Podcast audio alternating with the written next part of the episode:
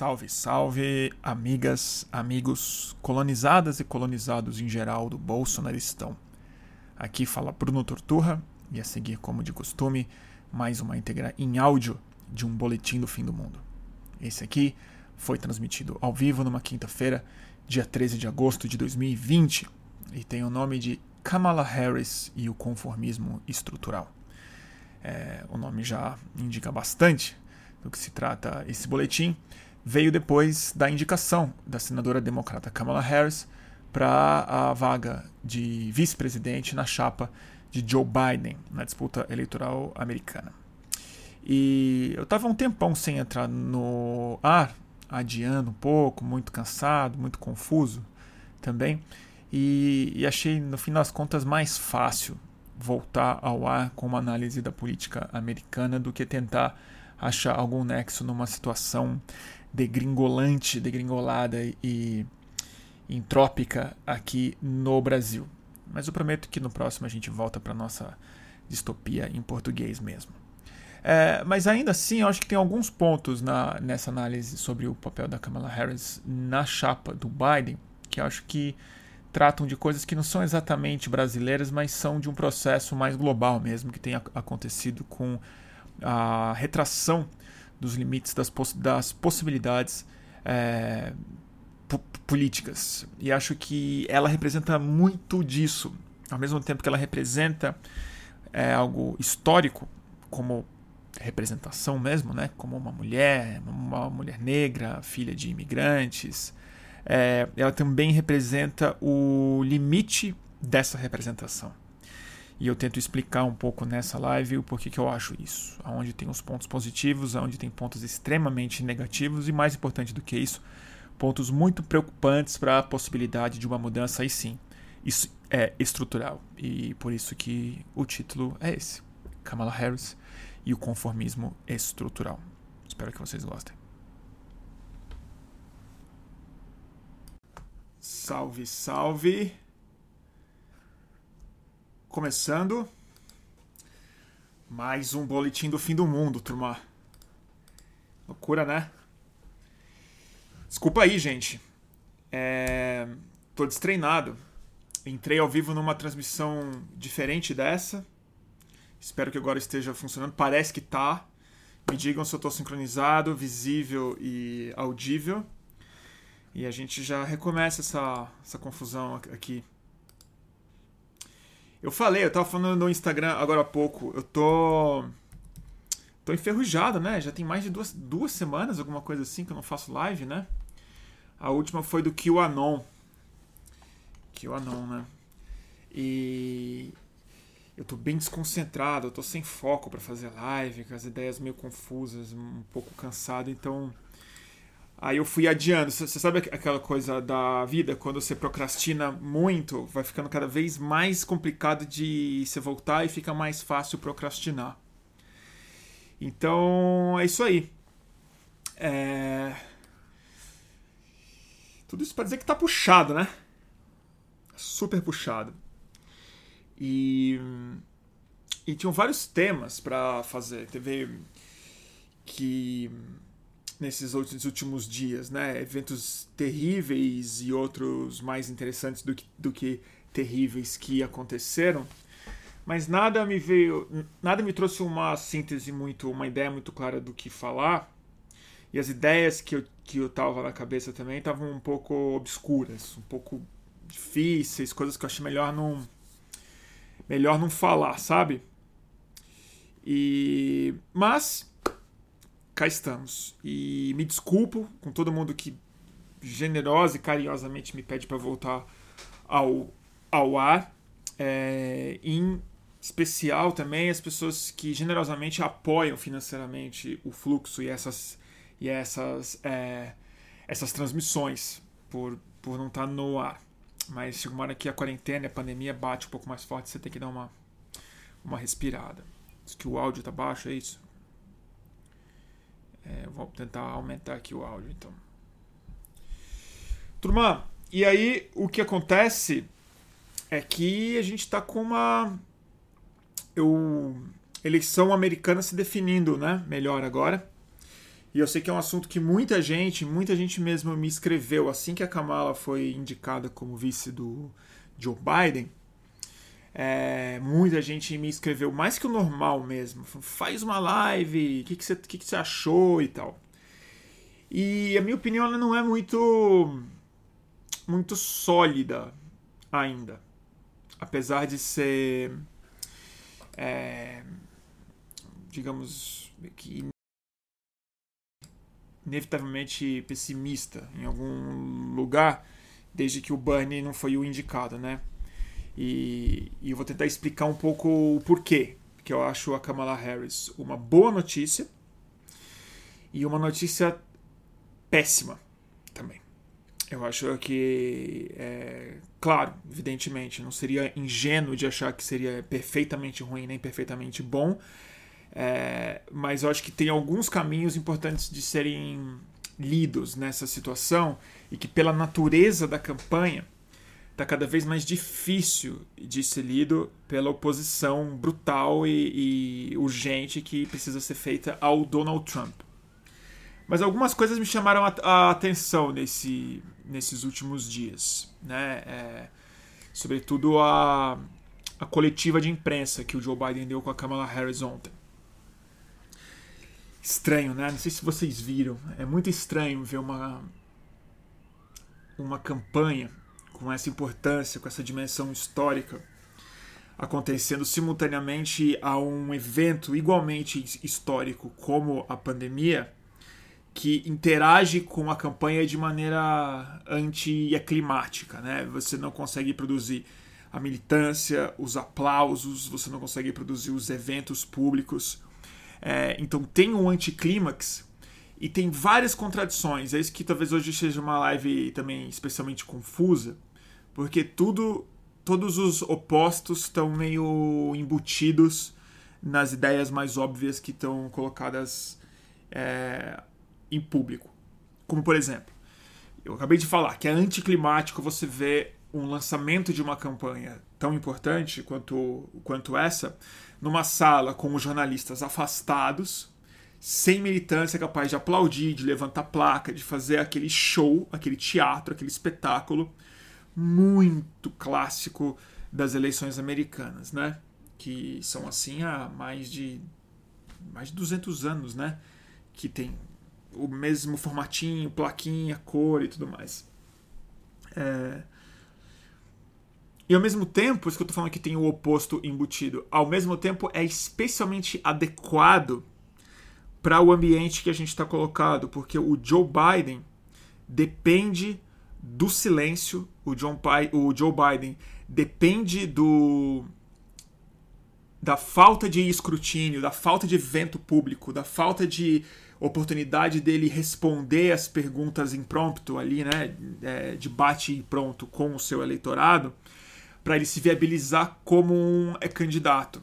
Porque atualmente ele só está subindo nas pesquisas e se viabilizando porque o Donald Trump está fazendo a sua anti-campanha, porque o Biden mesmo não fala. Antes da indicação da Kamala Harris, ele havia dado uma entrevista só em mais de um mês que ele ficou em silêncio, deu uma entrevista e não conseguiu falar muito bem. É, por exemplo, ele não conseguiu concluir direito a frase em que ele falava que ele estava muito bem psicologicamente, que ele não estava com problemas é,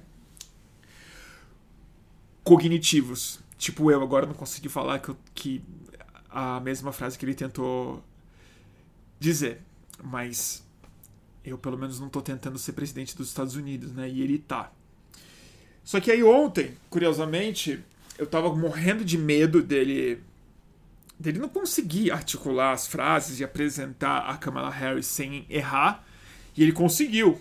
Olha aí que, que, que maravilha. Leu o teleprompter é, lido. O discurso estava lá escrito com as vírgulas e os, e os pontos no lugar. E a Kamala pegou a tocha e falou em seguida. É, Será que agora eu falo sobre esse discurso? Eu não sei para onde eu conduzo agora. Eu vou encerrar o lançamento da campanha e depois eu volto um pouco na biografia dela para tentar encaminhar o que eu quero dizer mesmo hoje. A minha sensação foi muito, muito triste, assim, de ver a campanha. Eu sei, eu vou falar longamente sobre isso, do, signifi do significado histórico de ter uma mulher negra como candidata à vice-presidência dos Estados Unidos num momento como esse. Sei, isso é rigorosamente positivo. Qual foi a minha tristeza de ver isso? Colocado daquela forma. Eu senti um retrocesso colossal. Eu senti uma volta. Não uma volta reacionária. Não é uma volta ao modelo antigo de visão de país. Mas é uma volta a, algo que o Obama é, conseguiu fazer de maneira muito mais virtuosa, muito mais esperançosa, muito mais legítima e que ele falhou de alguma forma, mas é uma volta a uma discussão, a uma proposta de chapa, uma proposta de país baseada numa ideia de excepcionalidade moral do país. De voltar a falar sobre essa eleição como uma questão moral e não uma questão política e histórica. E todo o contexto histórico e político ele é reduzido a, a mesma a mesma narrativa, para usar uma expressão que eu, tô, que eu detesto usar, mas nesse sentido é o que encaixa mesmo. Que é o Donald Trump, ele é um elemento estranho ele não deveria ter sido eleito para começo de conversa. Ele não faz parte do verdadeiro Estados Unidos.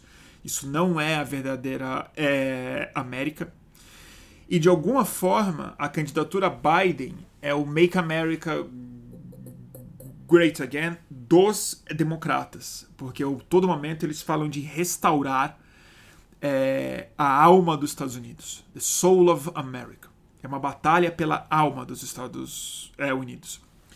E quando você vê o Biden e a Kamala falando isso, a minha agonia é superficialmente eles têm razão. E parte dessa eleição, superficialmente mesmo, é, e parte dessa eleição de fato é um argumento é moral. De fato é preferível ter um, um democrata de direita como o Joe Biden é, um democrata de direita senil esclerosado como ele é, e com todo o respeito aos senis e esclerosados, mas não os quero na presidência dos Estados é, Unidos em 2020, porque isso tem implicação lamentavelmente para a vida de todos nós e das outras espécies também. Eu preferia ter qualquer pessoa no lugar do Donald Trump. Eu preferia ter um cachorro, um, um cachorro na Casa Branca do que o Donald Trump. Seria melhor, seria mais positivo. Mas a questão que estava colocada ali é. E, e, ver a Kamala Harris depois pegando o bastião, pegando o microfone e começando a falar sobre as manifestações do Black Lives Matter, me veio na, cabe na, na, minha, na minha cabeça a, a ideia de um conformismo estrutural. É, que é o triunfo, basicamente, da indicação do Joe Biden, não da Kamala Harris, mas da vitória do Biden como o, o, o cara que foi indicado para vencer o Donald Trump pelos Estados Unidos, pelo eleitor democrata, na verdade, e pelo partido e pela imprensa, é, como essa essa baixa expectativa do poder da política de fazer mudanças reais na, na sociedade e não simplesmente simbólicas ou superficiais. E é aí que a discussão de racismo estrutural vai se vai virando rapidamente uma questão em si superficial. Eu tenho a sensação. E aí eu sei que é duro e, e inadequado um homem branco hétero brasileiro falando disso, mas é o que eu tenho para falar. E aí eu volto para Kamala Harris, que é novamente uma candidata eu acho. Muita gente de esquerda não vai gostar do que eu vou falar. Mas eu acho uma candidata a, a candidata certa que o Joe Biden tinha para escolher dentre as opções que ele considerou.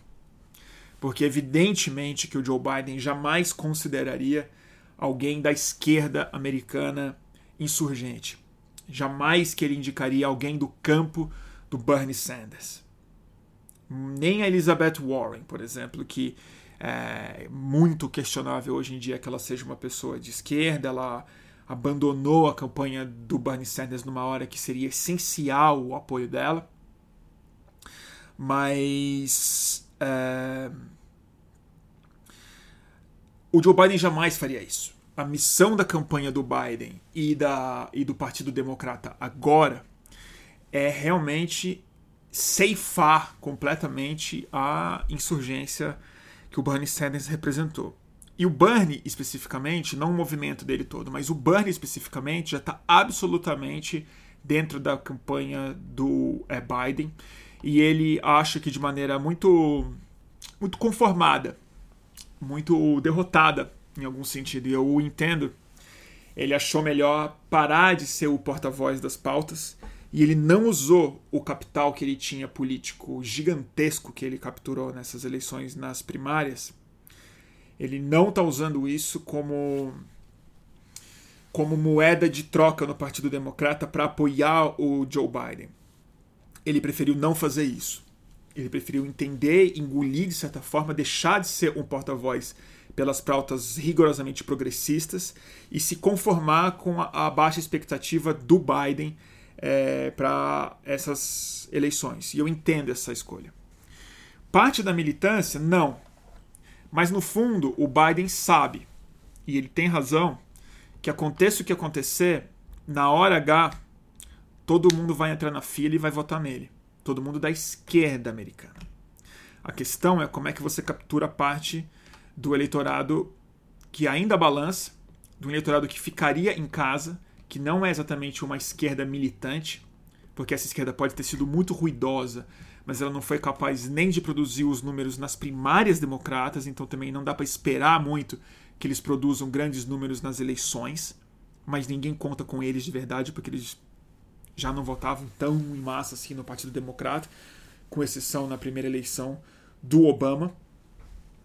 Mas a escolha que eu acho que foi acertada que o Joe Biden fez para começo de conversa foi que já que grande parte da conversa sobre racismo, raça, representação e gênero nos Estados Unidos acontece nessa superfície da representatividade e não na é, mudança da estrutura econômica, que era o que o, o Bernie Sanders queria, pelo menos abrir uma estrada de conversa sobre isso.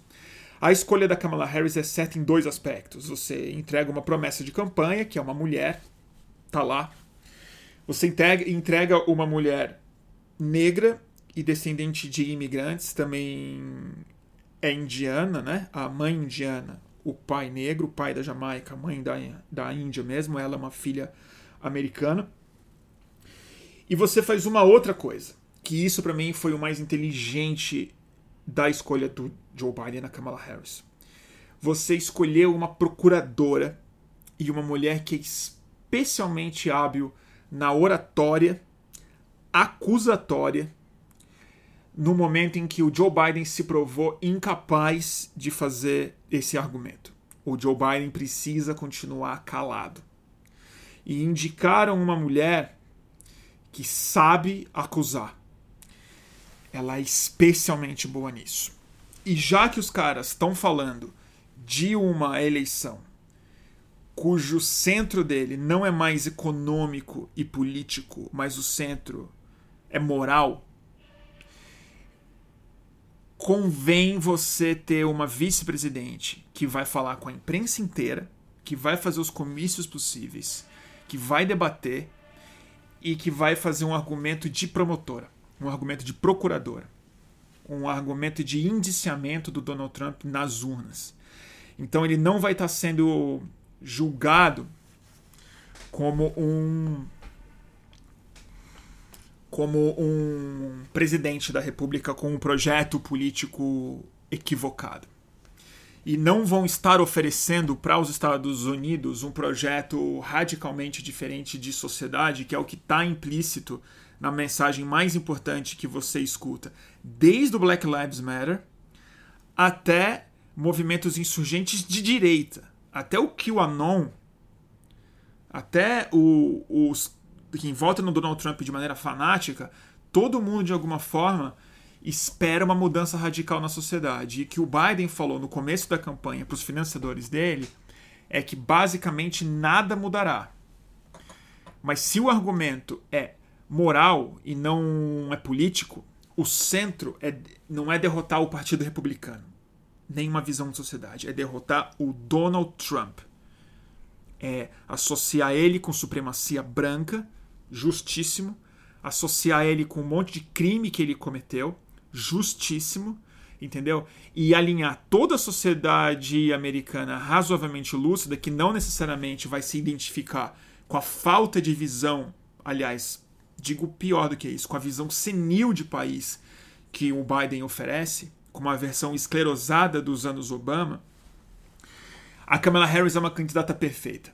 E aí é que eu vou na biografia dela, que é onde tem graves problemas também. Mas o principal ponto dela é que ela foi uma procuradora. É... Isso sim, histórica nos Estados Unidos. Primeiro porque uma coisa que, gente, que pouca gente no Brasil entende, isso é muito diferente do judiciário brasileiro. Procurador nos Estados Unidos, ele é um dos cargos de uma das portas de entrada mais seletivas, desgraçadas, mais pega para capar que existe para a política mainstream nos Estados Unidos. Porque o procurador da cidade e depois do estado, o promotor principal, o aras deles, é eleito. Essa pessoa se candidata. E isso é uma loucura. Porque tem um aspecto absolutamente democrático nisso. A sociedade também elege representantes cruciais do é judiciário e pessoas que não são simplesmente responsáveis por processar pessoas e prender pessoas, mas por moldar de alguma forma a maneira como o sistema de justiça criminal vai funcionar naquele estado e naquela cidade. É, mas você cria uma distorção também que eu me, me parece muito perigosa, que é você criar procuradores é, populistas. E, e acabei de usar um termo que no fundo não deveria ter usado, mas os procuradores que vendem um tipo de resultado ou um tipo de abordagem da, é, da é, justiça que quando eles buscam resultados, eles também estão buscando resultados que eles possam ser usados em campanhas eleitorais e não numa carreira de justiça em si. E um tipo de show, um tipo de espetáculo que é oferecido, que quando a gente vê aqui no Brasil a gente sabe o resultado terrível que isso gera, como por exemplo a Lava Jato, que foram procuradores que entenderam o papel midiático e o poder político que isso poderia arrebanhar. Nos Estados Unidos isso é legalizado, parte da democracia e é de onde a Kamala Harris vem, na verdade. Uma procuradora extremamente midiática, extremamente agressiva na forma como ela disputou primeiro a vaga de procuradora na cidade de São Francisco, quando ela ganhou em 2003, se eu não me engano. 2003. E depois procuradora na Califórnia. Então é, não, é, não são cargos simples nem fáceis de conseguir é, eleitoralmente. Mas qual que é o problema? A Kamala Harris, quando assumiu a cidade de São Francisco e depois Califórnia, agora não sei, deixa eu ver, acho que foi na Califórnia esse dado que eu vou passar para vocês, mas pode ser São Francisco. De qualquer forma, funciona. Ela assumiu uma procuradoria, um cargo de promotoria, que é, o procurador até então tinha uma taxa de, de sucesso, ou seja, taxa de condenação dos casos que ele, que ele perseguia, de 50%. Então, metade das pessoas que ele abria uma investigação, um processo em cima e levava ao júri, metade era ele é, vencia. E essas vitórias são muito importantes para essa carreira política de um procurador, uma procuradora. A Kamala Harris, dois anos depois dela ter se tornado procuradora, ela já havia aumentado essa taxa para 76%. Então ela começou a prender muito mais gente com muito mais sucesso. E existem inúmeros casos, inúmeros casos. E um deles especificamente difícil, mas muitos, assim, dezenas mesmo de casos, em que a Kamala Harris é, ocultou ou ficou sabendo que a sua equipe estava ocultando prova da é, defesa do réu que a procuradoria obteve, mas tirou dos processos ou ocultou provas que poderiam inocentar réus. Ou seja, conscientemente, ela preferiu manter ou mandar inocente para cadeia ou deixar penas mais altas em cima de réus que ela tinha material que poderia ou reduzir a pena ou, ou tirar da cana para manter número de a condenação alta.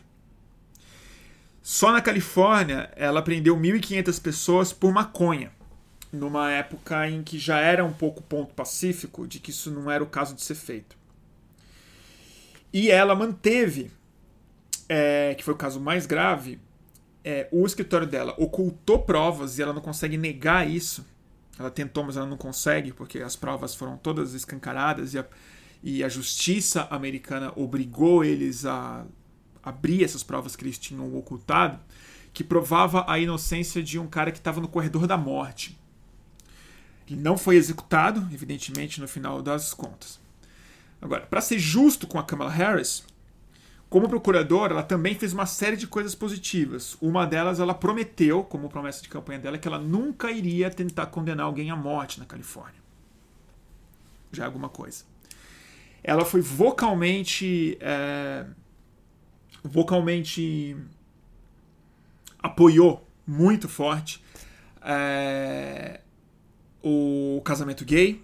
Foi contra a, a proposta 8 que no mesmo dia da eleição do Obama em 2008 é, acabou que é, baniu o casamento gay na Califórnia. Isso só foi revertido anos depois na Suprema Corte. É, e outras coisas importantes que ela fez para reduzir o número de presos como um todo na Califórnia. Medidas reeducativas e, e coisas para evitar reincidência.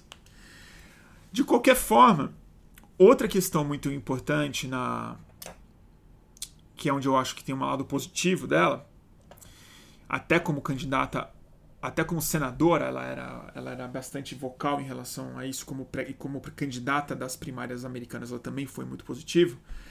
Mas como procuradora da Califórnia, ela foi muito agressiva em cima de empresas e criminosos ambientais.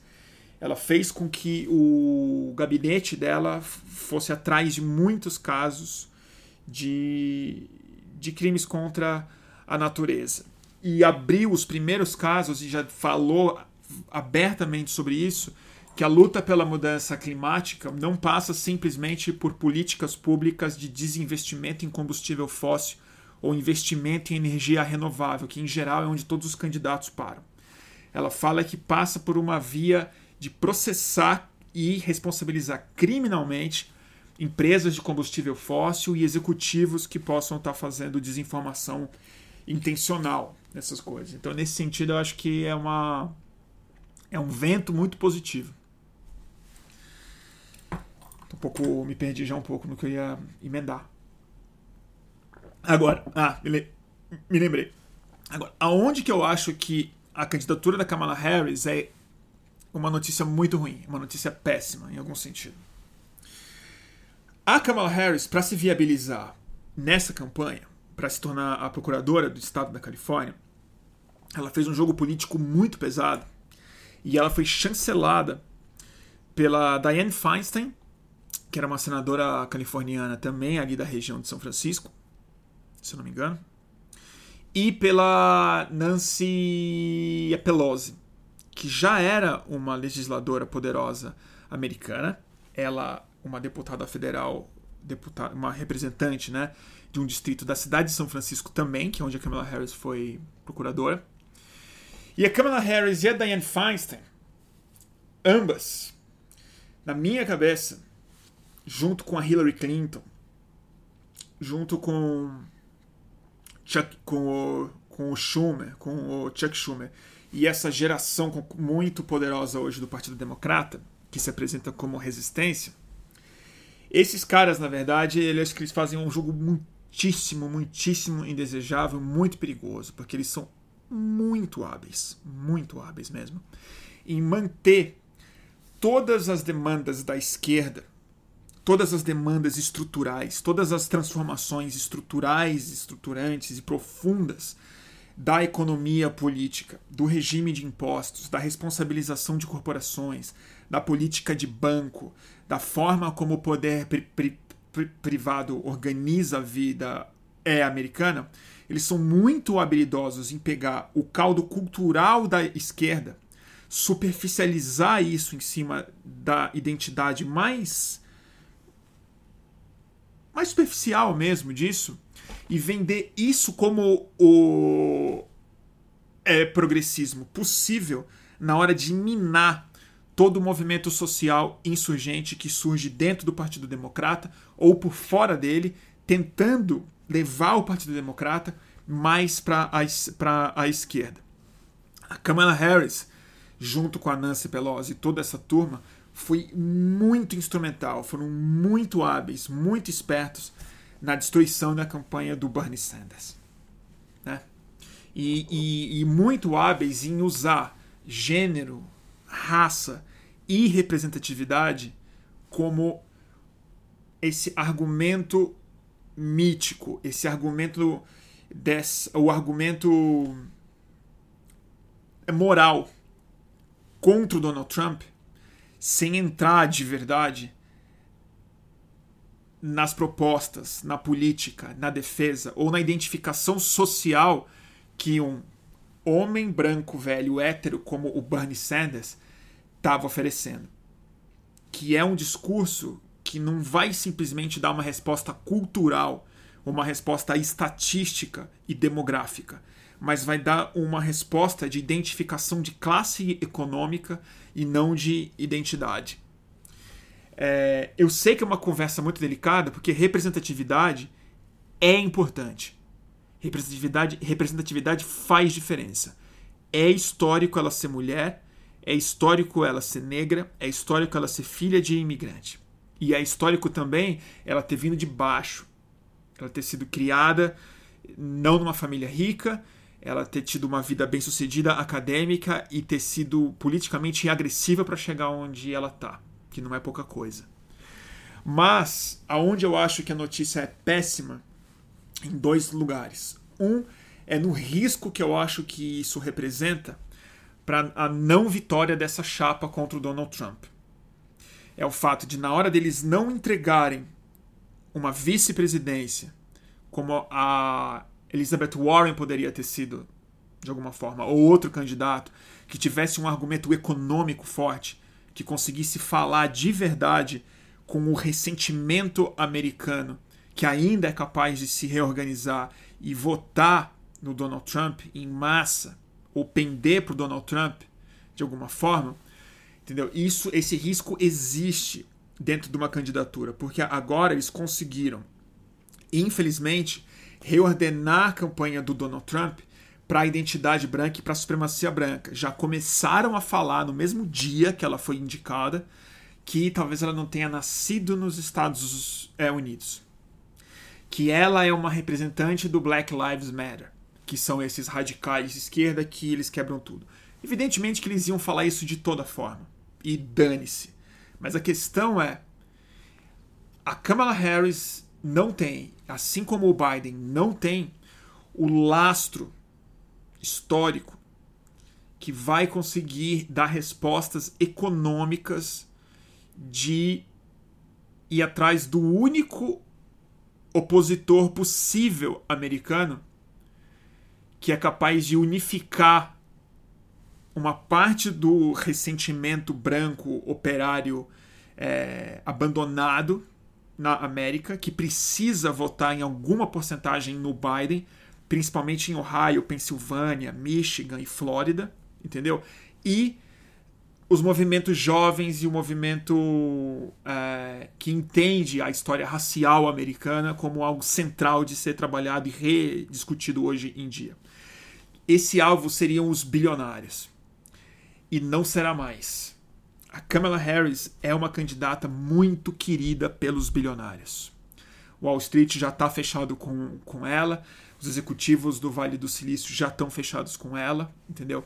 E o que ela tem para oferecer é o conformismo estrutural. É essa é essa conformidade com uma mudança na superfície da América, que novamente em si é profunda. É significativo ter uma mulher lá, é significativo que seja ela. Mas, novamente, a gente está perdendo a oportunidade. A, a, gente não, porque eu não tenho nada a ver com isso, não, eu nem voto lá. É só para a gente tentar pensar junto. Mas, assim, historicamente, o Partido Democrata está fazendo mais uma vez, assim como fez com a Hillary Clinton, fazendo a escolha, a escolha como máquina e como eleitorado de retomar um progressismo leve, mais verbal do que político, é, em nome de uma cruzada moral contra Donald Trump. Tomara que dê certo. O outro risco, que é o que tomara que não dê certo, e eu acho esse potencialmente mais trágico no futuro, é que uma vitória da chapa deles, torço para estar tá errado, dilui, tira muita força ou prova, entre aspas, prova que uma insurgência de esquerda não era o caso mesmo. Que não era o caso de falar em saúde grátis para todo mundo, que não era o caso, que isso não seria uma campanha vitoriosa, porque olha só, ganhamos, ganhamos as primárias e ganhamos a eleição. E não é pouca coisa você ganhar a eleição de um supremacista branco nos Estados Unidos com um candidato senil, né? Então assim, isso pode de alguma maneira enfraquecer muito um argumento histórico que, na minha opinião, e é duro falar isso, vou ser criticado, mas assim, um argumento histórico que para mim ele é mais importante do que o argumento do racismo estrutural em si, que é o argumento da injustiça econômica estrutural que enraiza inclusive e, e principalmente o próprio racismo americano. Porque também o argumento que eu acho que o Bernie Sanders tinha e, e, e a sua base de militantes negros e negras falavam isso de maneira muito clara, é que grande parte da recrudescência da supremacia branca como força política nos Estados Unidos capaz de eleger um presidente veio originalmente de ressentimento econômico, que se reorientou através da identidade de, de raça, por uma falta de um discurso claro que pudesse novamente tentar uma reeducação dessa, dessas pessoas para se entender como classe e não como raça. Então eu acho um pouco arriscada essa opção da Kamala Harris. Dito isso, vai Kamala, né? Vai, vai Kamala. Ganha isso aí, meu. Processo Donald Trump mesmo. E digo mais, é... ela provavelmente vai ser presidenta porque essa escolha que o Joe Biden fez é a escolha de vice-presidente talvez mais importante da história americana é, antes de uma eleição.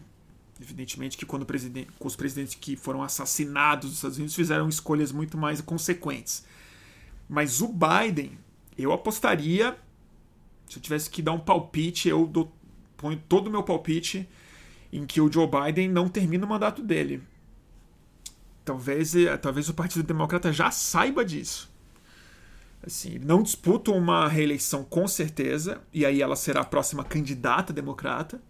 Isso também não é pouca coisa, porque ela já furou totalmente o processo de, é, de é, primárias, né, se isso acontecer. E eu acho que o Joe Biden não vai ter saúde cognitiva, saúde mental para completar o mandato dele. Eu acho que, com sorte, ele completa essa eleição sem maiores danos para a viabilidade dele como, como o candidato. Então tem grande chance do Biden não ter escolhido a vice, dele ter escolhido a próxima presidente dos Estados é, Unidos. O que seria um feito inacreditável para Kamala Harris, porque nas primárias teve um debate que ela parecia que ela todos os comentaristas americanos disseram pintou a candidata, tá aí, ela é melhor oradora, pintou a nova Obama, eles adoram falar isso, né? É, que ela era a Obama é mulher.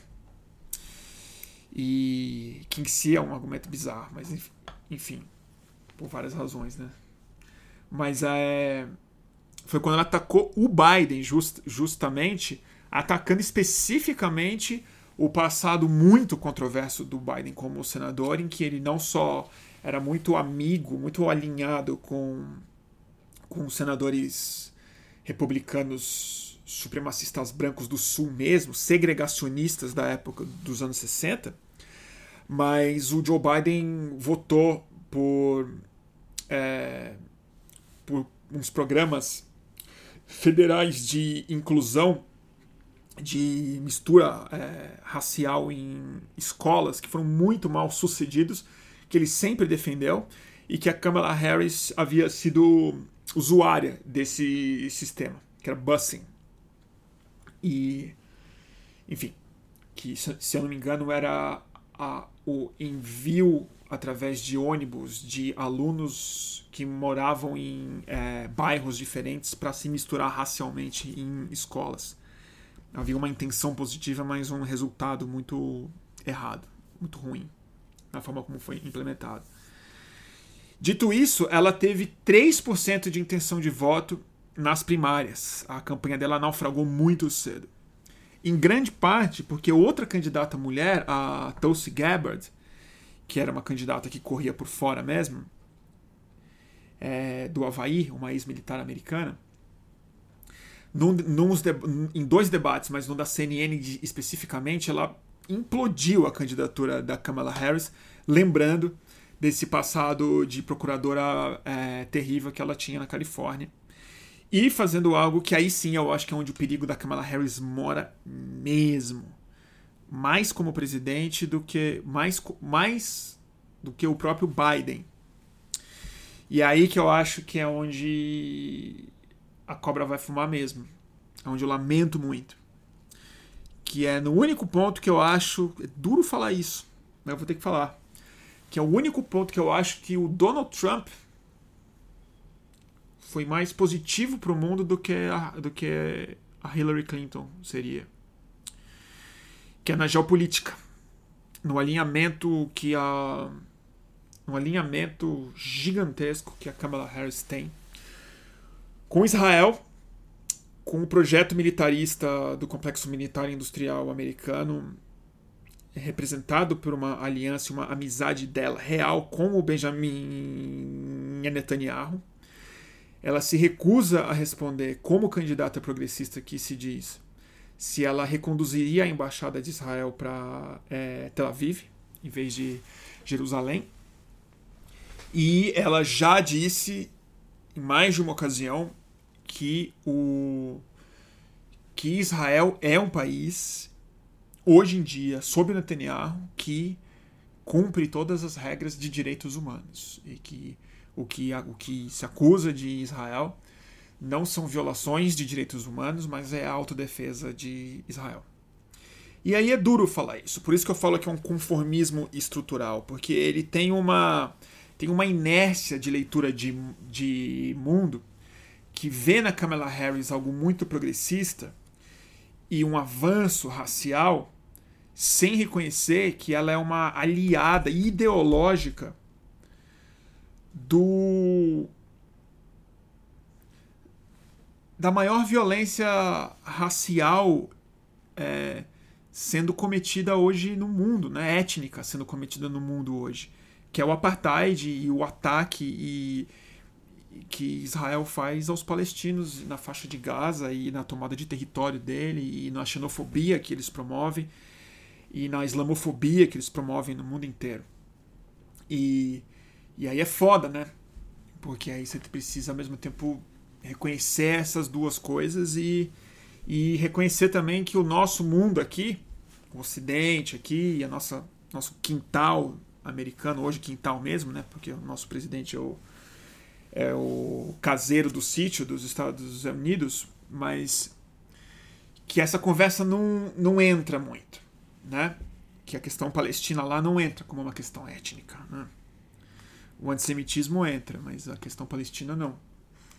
E, e, isso na Kamala Harris é muito grave. Então eu acho que tem um status quo que é, na minha opinião, bem mais importante de ser transformado do que do que a ascensão de mulheres e pessoas não brancas a lugares de poder nos Estados Unidos, já que quando a gente vê nos últimos anos, e aí não estou falando só da Kamala Harris, mas do próprio Obama, da Susan Rice, que quase foi vice-presidente dele também, do, do é, Biden, estavam se considerando que ela pudesse ser uma das indicadas. É, a Condoleezza Rice, a própria Hillary Clinton e tal, que são mulheres ou, ou, mulheres negras que ascendem a posições muito altas na cadeia hierárquica do poder americano para exercer da mesma forma. Para passar pano para genocídio, para invasão, para espionagem, para prisão do Assange, para o exílio do Snowden e, e, e por aí vai, né? Por isso que eu acho, assim, a candidatura mais. Aí é duro falar isso, mas a candidatura mais negra feminista que tinha colocada nessas eleições era a de um velho branco. É judeu, né? Heterossexual. Senhor Bernie Sanders, né? Senhor Bernard Sanders.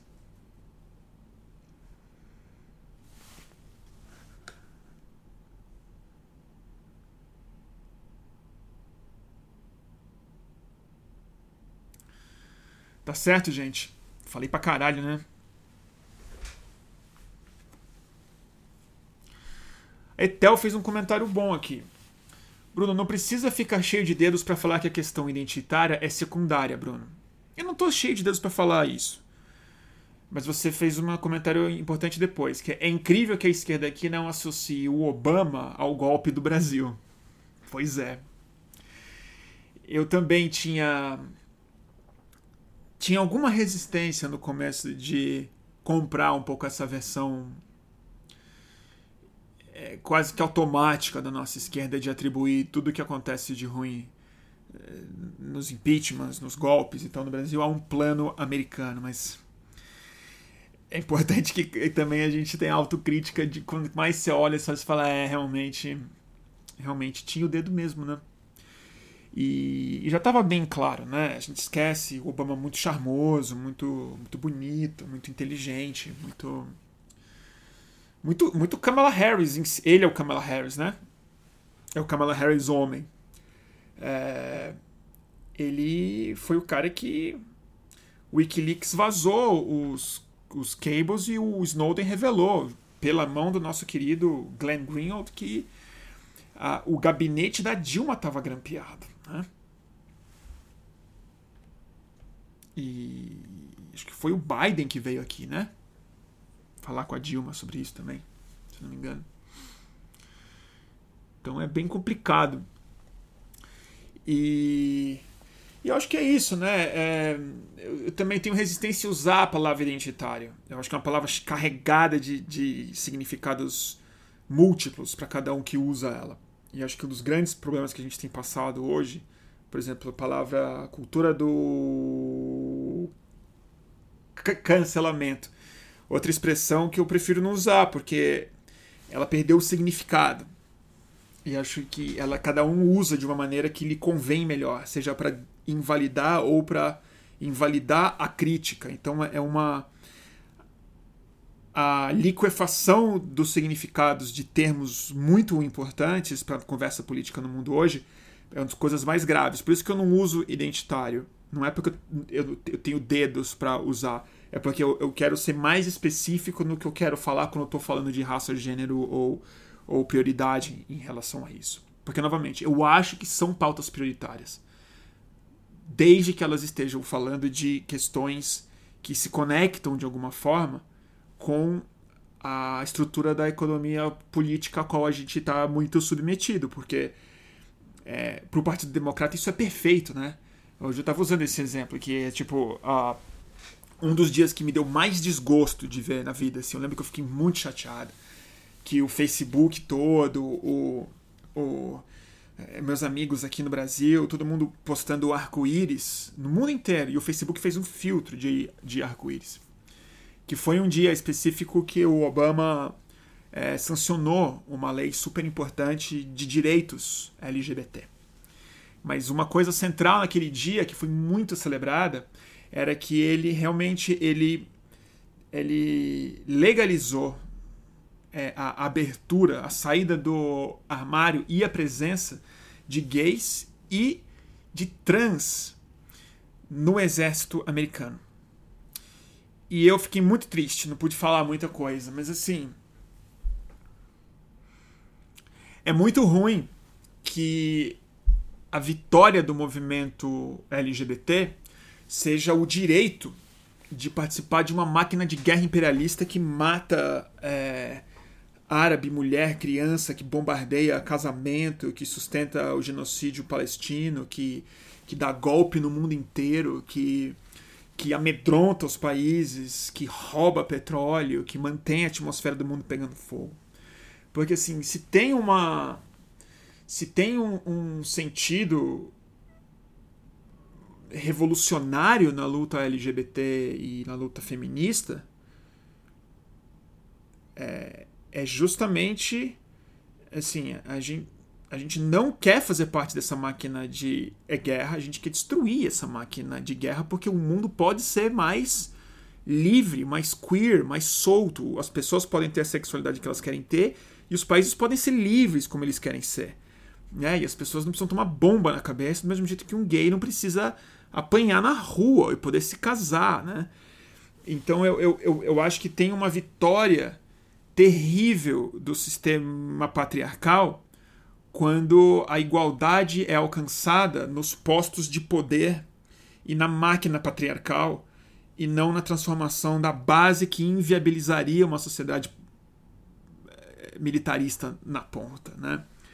Então, assim, é, eu, eu, eu acho um pouco triste. Eu acho um pouco triste. E ver a Casa Branca toda de arco-íris no mesmo ano em que o, o esse exército que agora estava inclusivo estava literalmente bombardeando de forma secreta cinco países e a Síria é, sendo totalmente devastada e fudendo com todo o Oriente Médio é, de tabela. O Líbano, por exemplo, teve hoje tem um quarto da população libanesa do país Líbano, na verdade, um quarto da população do Líbano não é libanês, são sírios refugiados porque seu país foi destruído nesse ano em que a gente celebrou a inclusão de transmariners, né, de, de Navy SEALs trans. Então eu acho eu acho complicado assim, eu acho e eu acho que isso é perfeito para os caras, né? Porque aí você vende a ideia de futuro, de progresso. Olha como nós somos inclusivos, né? E é interessante pensar no no conformismo estrutural, que é o que eu estou insistindo nessa ideia que eu estou um pouco obcecado hoje, porque o slogan do, do Biden é ironicamente ele prova o que eu quero de falar. Ele ontem ele falou assim, porque a América para mim e para mim essa foi a, a, frase mais infeliz e mais profunda do que ele disse ontem, antes de chamar a Kamala Harris, usando ela como exemplo, tá, do que ele queria provar. Que ele falou assim: para mim, a América pode ser resumida em uma palavra: possibilidade. é justamente isso que ele está anulando. Mas ele trata como possibilidade a possibilidade de uma garota negra, filha de imigrantes, chegar ao ponto mais alto da, da carreira política americana. Ele chama isso de possibilidade. Mas ele elimina qualquer possibilidade do país ser de fato diferente elimina qualquer possibilidade do. Porque o, a, a outra coisa que ele disse, juntamente com essa frase ontem no lançamento de campanha, foi quando ele estava arrecadando dinheiro nas primárias, numa reunião de bilionário, falando que nada vai mudar fundamentalmente. Nothing will fundamentally change. Ele disse isso, está gravado. Então, essa é a possibilidade. É a possibilidade de um conformismo. É assim, a mudança a gente dá nisso. É um melting pot. Todas as raças podem. Dentro dessa estrutura aqui. Qualquer inconformismo em relação a isso é minado na base. Uma prova disso. A Alessandro Ocasio é Cortez.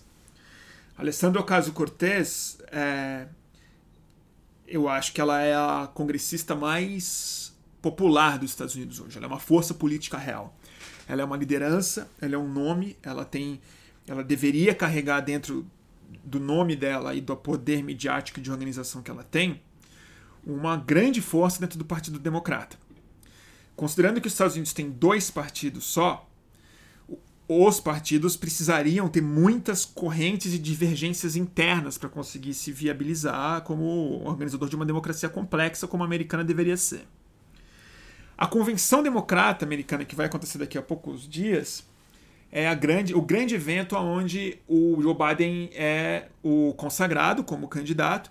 Mas o mais importante dessas convenções, que foi quando o Obama, por exemplo, despontou como um talento nato, é, nessas convenções é onde é, é quando os outros nomes dos partidos, do Partido Democrata falam.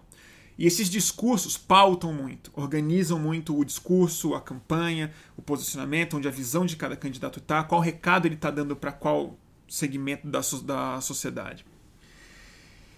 Nessa convenção democrata, tem gente que fala por 15 minutos, gente que fala por meia hora, gente que fala por não sei o quê. Da esquerda americana, desse grande movimento que foi o fenômeno mais importante dessa eleição, não tenho a menor dúvida, porque o Partido Democrata teve que fazer um esforço gigantesco. Todo mundo renunciar às próprias candidaturas para conseguir derrotar o, o Bernie Sanders em, em um golpe de mestre que eles deram nele, eleitoral. Eles botaram o Bernie para falar, seria inevitável. Até porque o Bernie já se conformou, o Bernie já abandonou a radicalidade do discurso dele para eleger o Biden. Depois acho que ele volta. Mas eles ofereceram lugar de destaque, me fala na, na, na, na, convenção democrata, até republicano.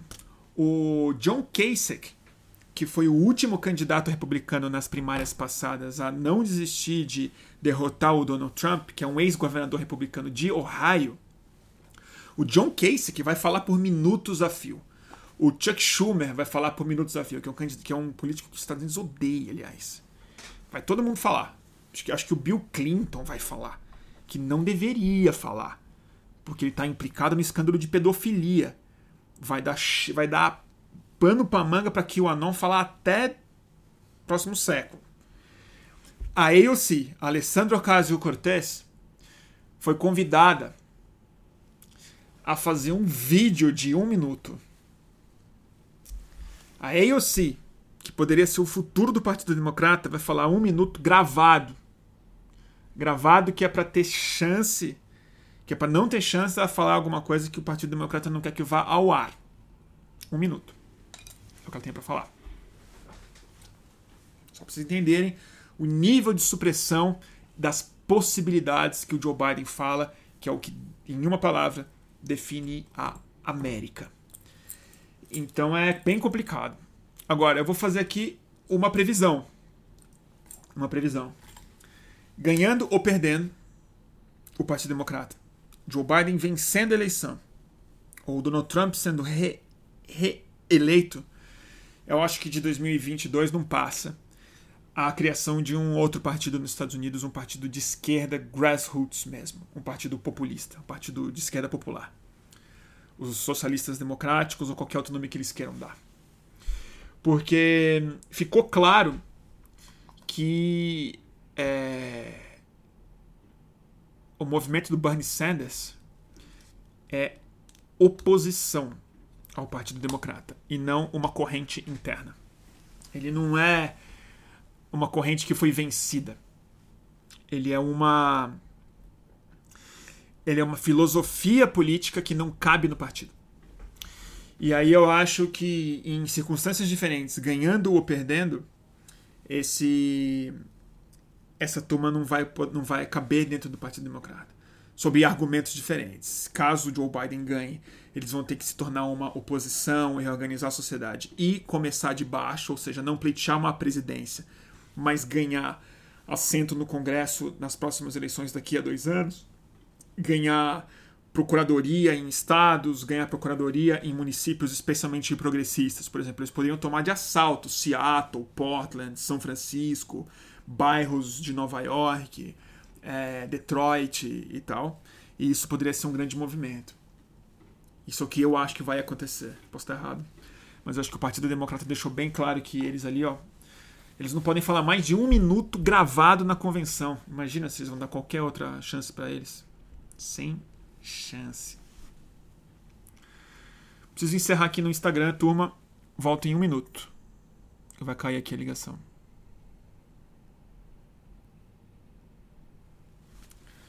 Peraí, turma. Já volto aqui, peraí.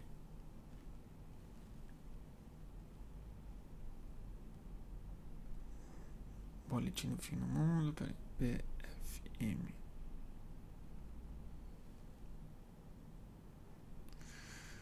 Vamos voltar ao vivo aqui. Segundinho aí, gente. Foi? Voltando ao ar. Tá bom, gente? Falei muito, né? Só li uma pergunta, olha que vexame. Falei que tava enferrujado, que eu tava. O camarada gringo fez um bom lembrete. Aqui. O Cássio Cortez já falou que não faz sentido ela e Biden estarem no mesmo partido. Total. A questão não é essa, né? Ela, não foi essa frase inteira que ela falou. Ela falou ela falou: se a gente não tivesse um sistema político assim, a gente não teria o mesmo partido. É difícil montar um terceiro partido. Ele existe, existe Partido Verde nos Estados Unidos, mas é muito complicado. Aliás, gente, eu vou dar uma.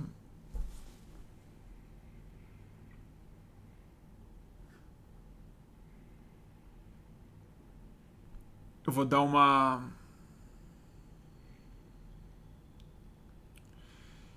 Eu me perdi aqui, peraí.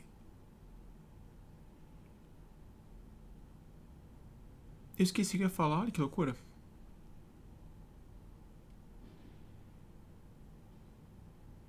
Esqueci completamente. Ai, tá falando dos partidos, né? Se não tivesse. Esqueci. Que loucura.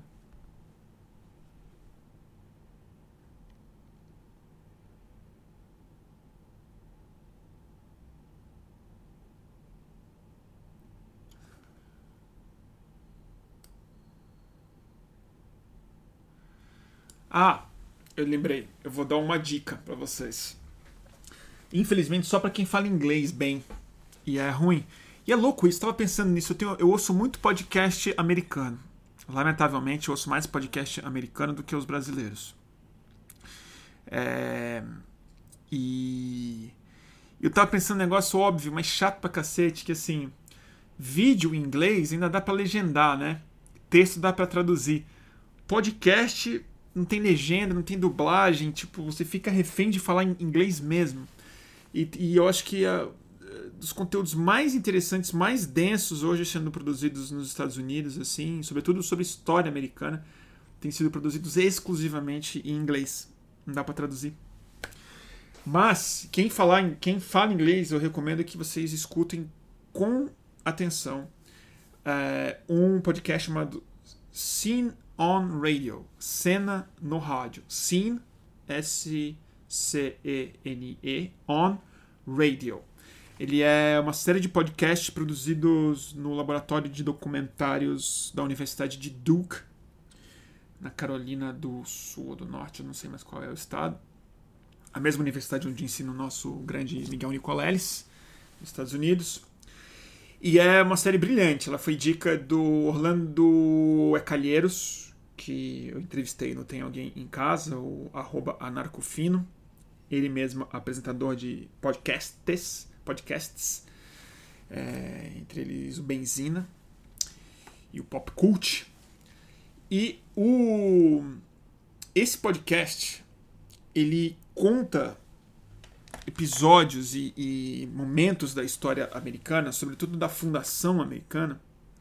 A última temporada deles é muito focada nisso, o foco em democracia, de como que a Constituição americana, o Bill of Rights, as convenções e a forma como as, as regras é, políticas americanas foram fundadas em torno dessa mitologia de um país aberto à mudança, à transformação, esses documentos sagrados de homens que previram coisas in incríveis, quando na verdade foram documentos para conter a sanha revolucionária e democrática do povo que ajudou a esses ricos fazerem uma revolução contra a Inglaterra. E ele apresenta exatamente dessa forma a Revolução Americana como uma revolta de capitalistas ricos que queriam fundar um país para o capitalismo e não um país para uma, para uma democracia. E que a narrativa da democracia era muito conveniente, da mesma forma como, chama de digressão minha, mas da mesma forma como o socialismo era uma narrativa muito conveniente para gente muito autoritária organizar o poder social e demográfico que o socialismo representava na Rússia, na China, para construir sociedades autoritárias e com controle partidário muito forte, o capitalismo americano fez isso sob a égide da popularidade da expressão da, da democracia.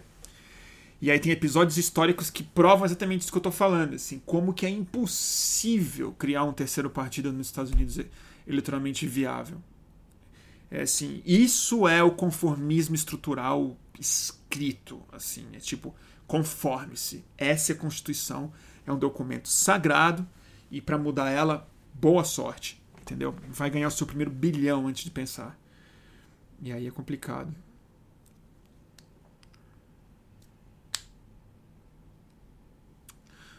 Estão falando que não conseguem conectar isso? Sim, non radio. É... Eu ouço no, no Spotify. Eu não sei se tem outras formas de escutar, mas eu sou meio, meio prego com aplicativos de podcast.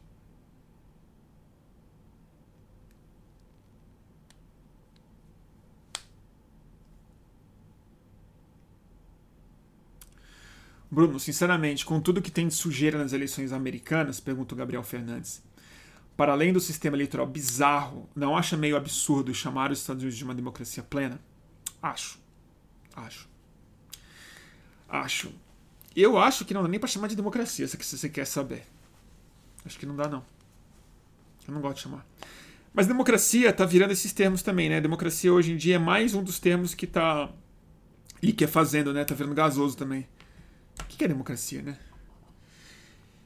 É, é o sistema.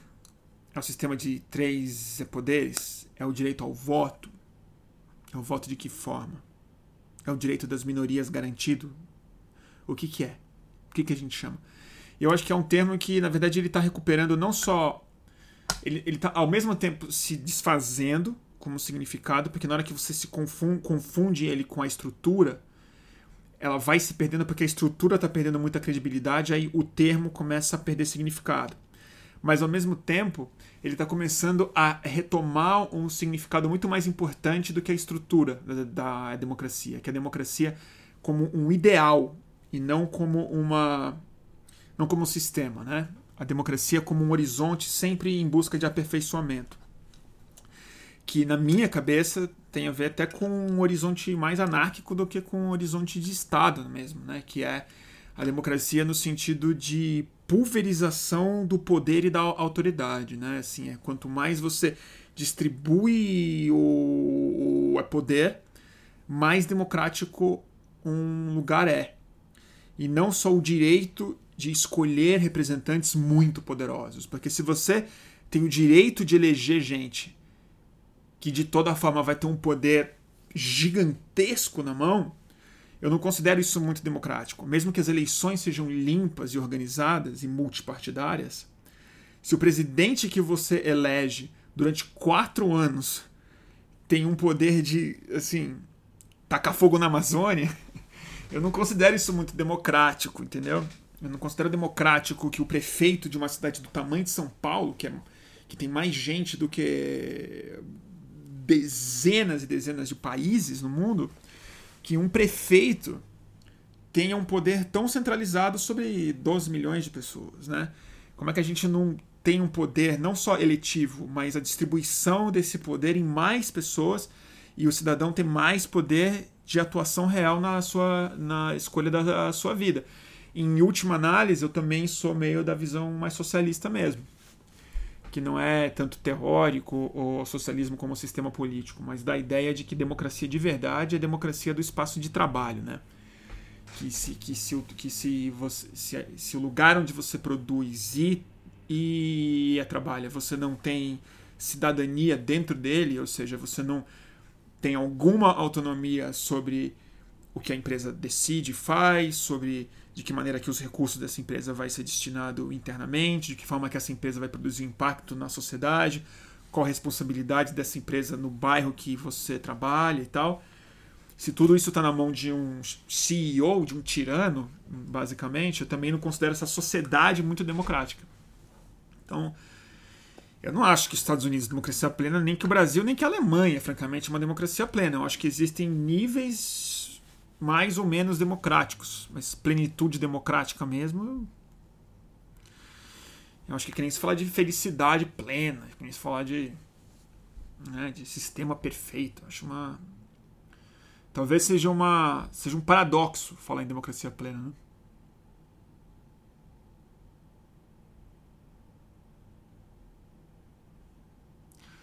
A Marina tá falando. Vem pro soviete, Bruno. Brunão. Putz, soviete, né? Eu não sei, gente. Eu não, eu não, eu não, não, não, me, me considero muito comunista, não. Já falei isso algumas vezes. Eu sou, eu sou muito. Eu não ponho muita fé no ser humano para ser comunista, sabe? Eu, eu acho. Eu, eu sou muito misantropo para ser. para ser comunista. Sei lá. Tem que pensar direito. Mas eu. Não sei não.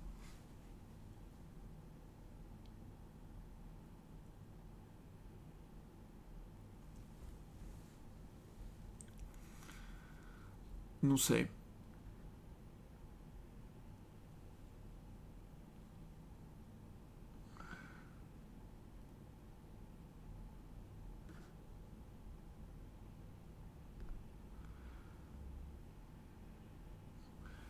Eu sou reformista, o Alan tá falando. O Alan tá falando, reformista que nem o Leonardo Sakamoto, né? Eu acho que eu sou reformista mesmo. Eu não sei. Eu não sei o que, eu sou. Eu, eu, eu não sou revolucionário, com certeza. Eu acho que uma revolução num sistema radicalmente complexo, instável e a perigo como o que a gente vive, com parcelas gigantescas da população vivendo em estado alucinatório e psiquiatricamente comprometido, eu acho. Eu acho muito improvável de dar qualquer coisa certa. Acho assim perigosíssimo. Violento, peri, peri, peri, perigoso, perigoso. Eu sei, sou conservador. Eu, pode ser. Pode ser porque eu sou burguês, branco e tal, mas eu não. Eu não. Não acredito muito em processo revolucionário a esse momento, não. Mas evidentemente, tem que conversar com os comunistas. Eu não tenho nenhuma experiência nisso, nunca planejei nenhuma revolução. nunca, nunca, nunca discuti as perspectivas revolucionárias brasileiras com alguém que pensa nisso de verdade. Mas é. É o que eu falei uma vez numa outra live, eu repito aqui. Eu tomei muito psicodélico na minha vida para ser para ser comunista. Não dá. Você vê ali o o, o eu sou, sou um pouco mais mais cético.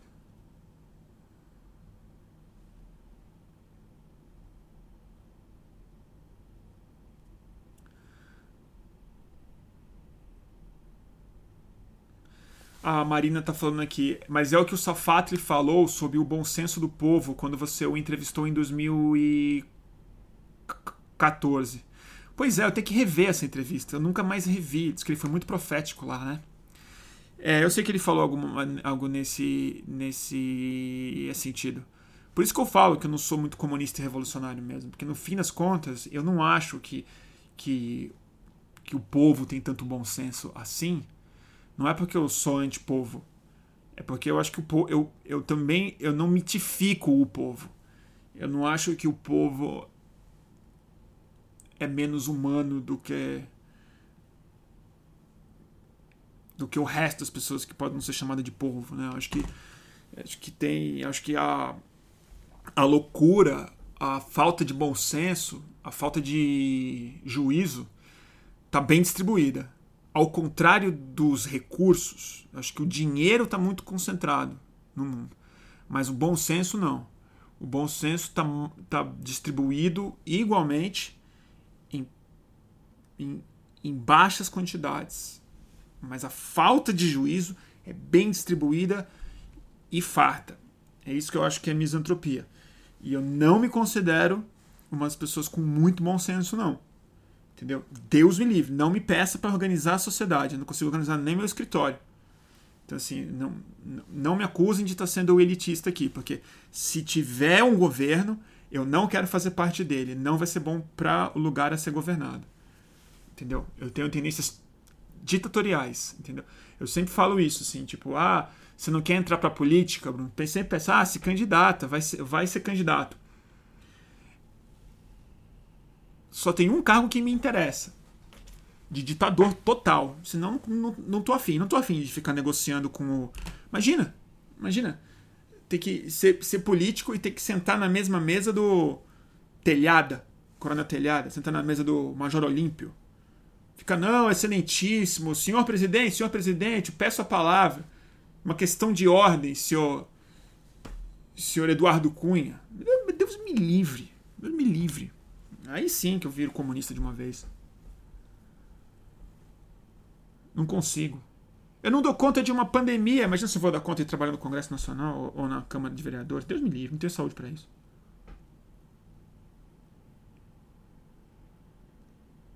Deus me livre. Me põe de, me põe de ditador que eu, tipo, aí eu. Tá. Vamos dar duas semanas sem assinar o. o, o é contrato.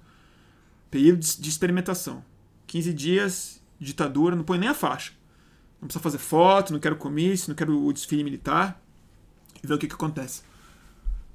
Qualquer coisa eu me pico daqui uso meu passaporte diplomático e fujo para fujo para Galápagos.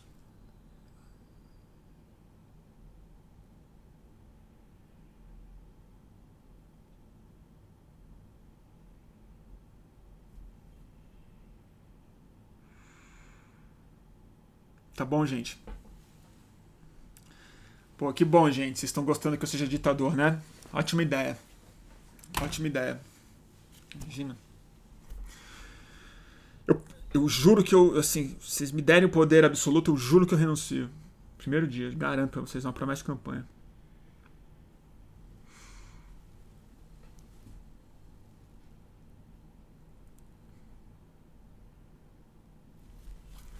Tá bom? Esse é o problema da democracia representativa, né? Que o tipo de pessoa que quer ser presidente não devia ser. Essa é a questão. É um, é um, é um problema, esse sim é, é estrutural. Por isso que eu não gosto da Kamala Harris. Ela é muito ambiciosa, não gosto. Pessoa que quer muito ser presidente dos Estados Unidos, imagina? Puta, Deus me livre, imagina.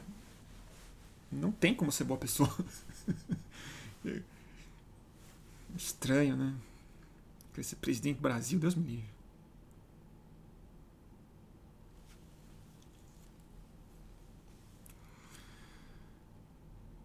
É isso, turma. Acho que uma pessoa que falou bem falado. Acabou a live, né? Acabou, Camila. Tá bom? Ah, o Henrique totalmente tem uma ideia boa. devia ser o sorteio, sem eleição. Eu também acho. Por sorteio, eu tenho certeza que se a gente sorteia um brasileiro assim, a gente joga na roleta um, um RG, pega esse RG, e não precisa nem ser maior de idade. Qualquer criança está incluso. Você sorteia e fala: você se deu mal, você vai ser o presidente da República. Vai ser melhor que o Bolsonaro. Alguém tem alguma dúvida? Se você fizer isso com os Estados Unidos, também. Se sortear qualquer pessoa no meio da rua, qualquer redneck tosco dos Estados Unidos, pega o redneck, põe na cadeira presidencial. Melhor que o Donald Trump. Essa é a questão da democracia americana e brasileira que está produzindo isso. Por isso que fica difícil defender. A opção dos Estados Unidos hoje é a maior democracia de todos os tempos. Oh, o país mitológico, os grandes fundadores, o Thomas Jefferson, Martin Luther King. Tem duas opções um velho senil que não consegue nem terminar uma frase, e o Donald Trump. tá aí. Escolhe duas opções, democracia. Vai lá. Para, parabéns. O país assim cheio de gente inteligente, gente que estudou, gente generosa, cheio de revolucionários, cheio de gestor de contas, matemático, físico, biólogo, líderes espirituais, grandes universidades, os caras me entregam um, um, um velho senil e o Donald Trump. E o Brasil também. Cheio de gente dedicada aos outros aqui, movimento social, trabalho de base, gente que estudou história brasileira, estudou Estado brasileiro, gente que montou o Estado brasileiro ainda está vivo juristas, pessoas que conhecem cada meandro da política brasileira, que gosta, que gosta de conversar, não sei o quê. Jair Bolsonaro. Aí tem o Sérgio Moro. Aí tem o Luciano Huck, que quer ser presidente também. Ah, tem o Luciano Huck, olha aí. Né? Joia. É isso que eu falo. Quem quer ser presidente não, não dá, cara. Não dá. Sorteia. Sorteia. Sorteia. Sorteia. Sorteia a gente depois, né? Tem que fazer que nem o pessoal do impeachment. A gente põe no. É sorteio. Se a gente não achar bom, a gente, a gente faz outro. Sorteio. Pensa nisso. A gente mitificou e chama de democracia um sistema eleitoral que foi meio que inventado 1776 por uns fazendeiros americanos revoltados com o imposto da rainha, do rei inglês e que queria manter os escravos dele em dia. Complicado, né?